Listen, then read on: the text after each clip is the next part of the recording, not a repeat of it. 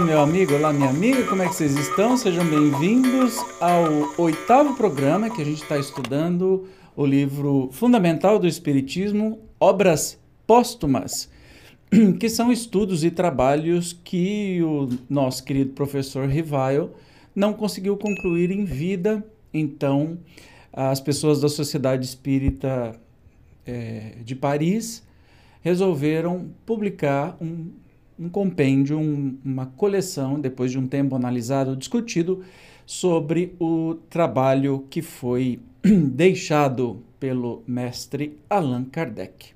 Nós estamos na primeira parte e estamos num uma espécie de resumão sobre a doutrina espírita. E nós vamos ver agora, hoje, o tema emancipação da alma. Você sabe, aqui não tem enrolação, então vamos para o estudo.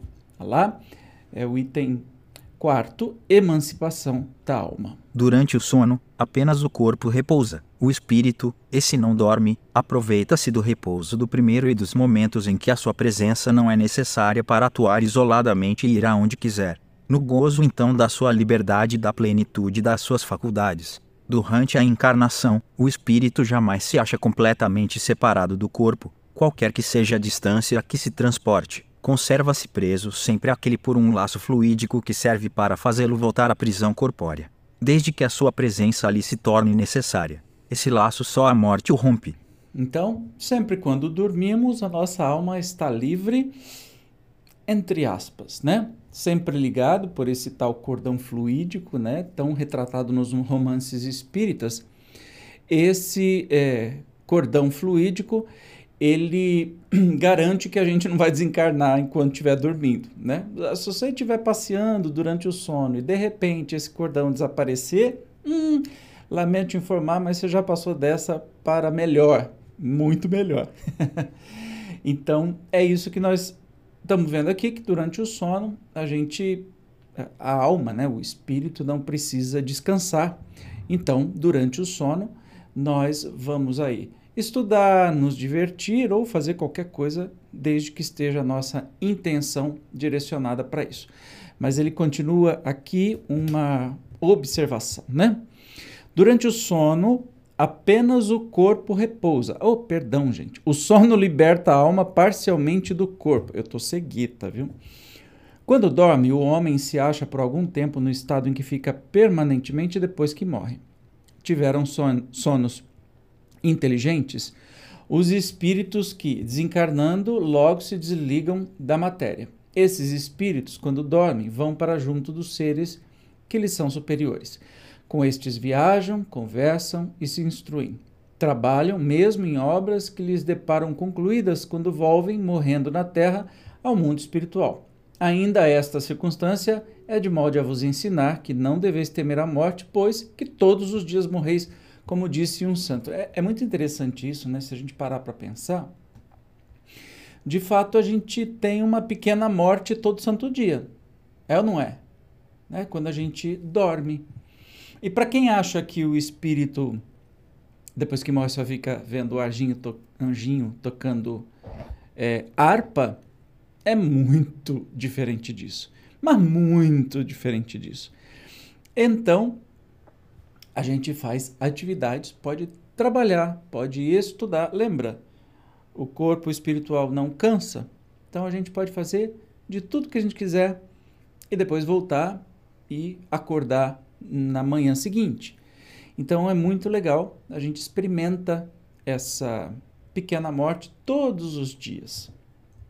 Isto, pelo que concerne aos espíritos elevados. Pelo que respeita ao grande NU com acento agudo mero de homens que, morrendo, têm que passar longas horas na perturbação, na incerteza de que tantos já vos falaram, esses vão, enquanto dormem, ou a mundos inferiores à terra, aonde os chamam velhas afeições, ou em busca de gozos que há mais baixos do que os em que aqui tanto se deleitam. Vão beber doutrinas ainda mais vis, mais ignóbeis, mais funestas do que as que professam entre vós. E o que gera a simpatia na terra é o fato de sentir-se o homem, ao despertar, ligado pelo coração àqueles com quem acaba de passar oito ou nove horas de ventura ou de prazer. Também as antipatias invencíveis se explicam pelo fato de sentirmos em nosso íntimo que os entes com quem antipatizamos têm uma consciência diversa da nossa. Conhecemos-los sem nunca os termos visto com os olhos. É ainda o que explica a indiferença de muitos homens. Não cuidam de conquistar novos amigos, por saberem que muitos têm que os amam e lhes querem. Numa palavra, o sono influi mais do que supondes na vossa vida. Graças ao sono, os espíritos encarnados estão sempre em relação com o mundo dos espíritos, por isso é que os espíritos superiores assentem, sem grande repugnância, em encarnar entre vós. Quis Deus que, tendo de estar em contato com o vício, pudessem eles ir retemperar-se na fonte do bem, a fim de igualmente não falirem, quando se propõem a instruir os outros. O sono é a porta que Deus lhes abriu, para que possam ir ter com seus amigos do céu. É o recreio depois do trabalho, enquanto esperam a grande libertação, a libertação final, que os restituirá ao meio que lhes é próprio. Olha que lindo isso. É, o sono é a porta que Deus lhes abriu para que possam ir ter com seus amigos do céu. É o recreio depois do trabalho enquanto esperam a grande libertação. Então, assim, para quem tem medo da morte, não tenha. Né? A gente experimenta isso todo santo dia e não é ruim. Né? Evidentemente, a gente vai aonde o nosso coração está. É, portanto, se a gente tem más tendências no mundo espiritual, a gente vai para maus lugares. Afinal de contas, os lugares são onde a gente se afiniza melhor, né? Então, se a gente quer estudar, quer rever os amigos, os parentes, até pessoas muito amadas que nunca estiveram encarnadas junto com a gente, a gente vai, né? E visita durante a noite. Então, essa possibilidade é maravilhosa, né? O son sonho é a lembrança de que o espírito viu durante o sono. Notai, porém, que nem sempre sonhais. Que quer isso dizer? Que nem sempre vos lembrais do que vistes, ou de tudo o que havias visto enquanto dormíeis. É que não tendes, então, a alma no pleno desenvolvimento de suas faculdades. Muitas vezes apenas vos fica a lembrança da perturbação que o vosso espírito experimenta à sua partida ou no seu regresso acrescida da que resulta do que fizestes ou do que vos preocupa quando despertos. A não ser assim, como explicaríeis os sonhos absurdos que tantos os sábios quanto os mais humildes e simples criaturas têm? Acontece também que os maus espíritos se aproveitam dos sonhos para atormentar as almas fracas. Em suma, dentro em pouco vereis vulgarizar-se outra espécie de sonhos conquanto tão antiga como a de que vimos falando, vós a desconheceis. Refiro-me aos sonhos de Joana, ao de Jacó, aos dos profetas judeus e aos de alguns adivinhos indianos. São recordações guardadas por almas que se desprendem quase inteiramente do corpo, recordações dessa segunda vida, que ainda há pouco aludíamos no Livro dos Espíritos, questão 402. Você pode estudar aqui no canal, caso você não se lembre, tá? E lembrando que estas obras estão disponíveis para download. Uh, o PDF, você pode fazer download, você pode imprimir, enfim, para interagir aqui com o nosso estudo, até melhorar, e você colocar isso aí no seu celular, no seu é, e-reader e poder estudar o que a gente falou no seu conforto, tá? Só acessar. Se você está na playlist, tem o link direitinho, ou no canal também você vai ver um endereço grande. Então, clica lá que você vai entrar numa plataforma que eu uso, o Google Sala de Aula, e tá tudo lá bonitinho. Ok? Vamos continuar então. A independência e a emancipação da alma se manifestam, de maneira evidente, sobretudo no fenômeno do sonambulismo natural e magnético, na catalepsia e na letargia. A lucidez sonambúlica não é senão a faculdade, que a alma tem, de ver e sentir sem o concurso dos órgãos materiais é um de seus atributos. Essa faculdade reside em todo o seu ser, não passando os órgãos do corpo de estreitos canais por onde lhe chegam certas percepções. A visão à distância, que alguns sonâmbulos possuem, provém de um deslocamento da alma, que então vê o que se passa nos lugares a que se transporta. Em suas peregrinações, ela se acha sempre revestida do seu perispírito, agente de suas sensações, mas que nunca se desliga completamente do corpo, como já ficou dito. O afastamento da alma produz a inércia do corpo, que às vezes parece sem vida. Então, bom, quem se afasta é o nosso perispírito, certo? E nosso perispírito, como você já deve ter visto num estudo aqui que tem completinho aqui no canal, o nosso perispírito ele tem algumas capacidades, como por exemplo enxergar com o corpo inteiro, é, entre outras. E claro, quando a gente está emancipado pelo sono, é, a gente acessa essas capacidades, tá? É o que fica mais importante. E aí tem os médiums sonâmbulos, ou seja, aqueles que têm contatos mais reais e às vezes falam. Né? Nós temos nas casas espíritas também manifestações dos médiums sonâmbulos que, em estando dormindo, nossa, eu, eu, eu tô, virei agora um negócio de telemarketing, né? Quando estão dormindo, os médiums sonâmbulos estão vivenciando e podem estar falando aquilo que está vivenciando é, fora do seu corpo físico, né? O seu perispírito, ligado por esse cordão fluídico, está viajando aí pelo universo e vivenciando experiências. Esse afastamento ou desprendimento pode também operar-se, em graus diversos, no estado de vigília. Mas, então, jamais o corpo goza inteiramente da sua atividade normal, há sempre uma certa absorção, um alheamento mais ou menos completo das coisas terrestres. O corpo não dorme, caminha, age, mas os olhos olham sem ver, dando a compreender que a alma está algures. Como no sonambulismo, ela vê as coisas distantes, tem percepções e sensações que desconhecemos, às vezes, tem a presciência de alguns acontecimentos futuros pela ligação que percebe existir entre eles e os fatos presentes. Penetrando no mundo invisível, vê os espíritos com quem lhe é possível entabular conversação e cujos pensamentos lhe é dado transmitir. À sua volta ao estado normal, de ordinário sobrevém o esquecimento do que se passou, Algumas vezes, porém, ela conserva uma lembrança mais ou menos vaga do ocorrido, como se tivesse tido um sonho. Então, a, a alma pode se emancipar, ou seja, o nosso perispírito pode viajar também quando estamos acordados. Apesar de ser extremamente muito mais raro, isso pode acontecer. E é quando a pessoa tá acordada, mas não tá, sabe? Ela tá assim. É... Esse é, é meu, não é da pessoa. É... Você fala com ela, ela tá. Tá dormindo de olho aberto? Sabe aquela história? Então, e depois, quando ela regressa, pouco se lembra do que estava fazendo, né? Então, bom saber que isso pode acontecer. Não raro, a emancipação da alma amortece tanto as sensações físicas que chega a produzir a verdadeira insensibilidade que, nos momentos de exaltação, lhe possibilita suportar com indiferença as mais vivas dores. Provém essa insensibilidade do desprendimento do perispírito, agente transmissor das sensações corporais. Ausente, o espírito não sente as feridas feitas no corpo. É, houve muitas experiências nesse sentido da pessoa se entrar em, em estado de sonambulismo ou de alguma maneira, né? um transe mediúnico, que a pessoa está acordada, mas fazem experiências e fizeram até cirurgias e coisas que precisavam antes da descoberta né, dos anestésicos e se utilizavam. Tinham pessoas que eram muito impressionáveis a isso e chegaram a utilizar por muitas vezes essa técnica né, de é, mediunizar a pessoa que fica, o seu perispírito sai do corpo, fica em algum lugar fazendo alguma coisa e não tem as sensações físicas, e assim eles conseguiam fazer as cirurgias. Muito interessante, né?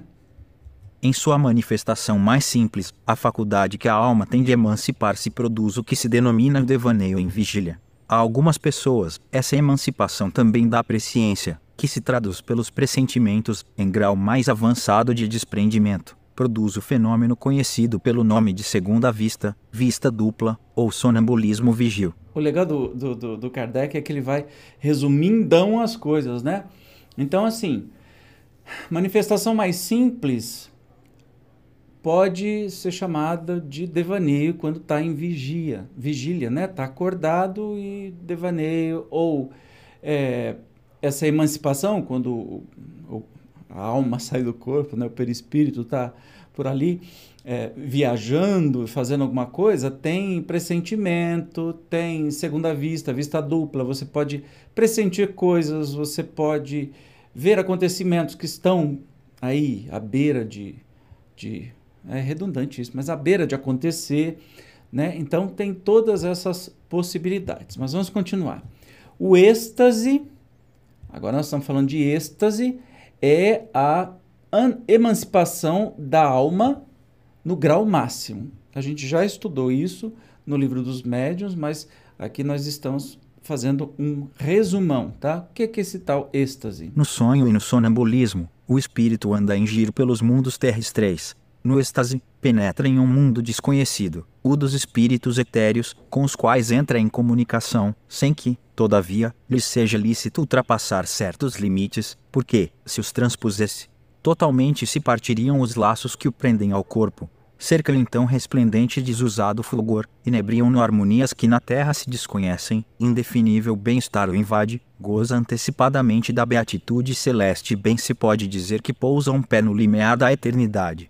No estado de êxtase, o aniquilamento do corpo é quase completo. Fica-lhe somente, pode-se dizer, a vida orgânica. Sente-se que a alma se lhe acha presa unicamente por um fio, que mais um pequenino esforço quebraria sem remissão o livro, isso está no Livro dos Espíritos, questão 455, que a gente já estudou aqui no canal. Dá uma olhadinha aí. Então, o êxtase é aquilo que se fala, é, muitos milagres né, da Igreja Católica é, foram reconhecidos por causa do êxtase dos seus santos, né, que estavam num estado de êxtase, viajaram para outro lugar, ou seja, é muito mais intenso o êxtase porque ele vai para outros mundos, não só no planeta Terra, mas vai para outros mundos e mundos superiores. Então sempre vem em estado de beatitude ou de muito bem-estar, né?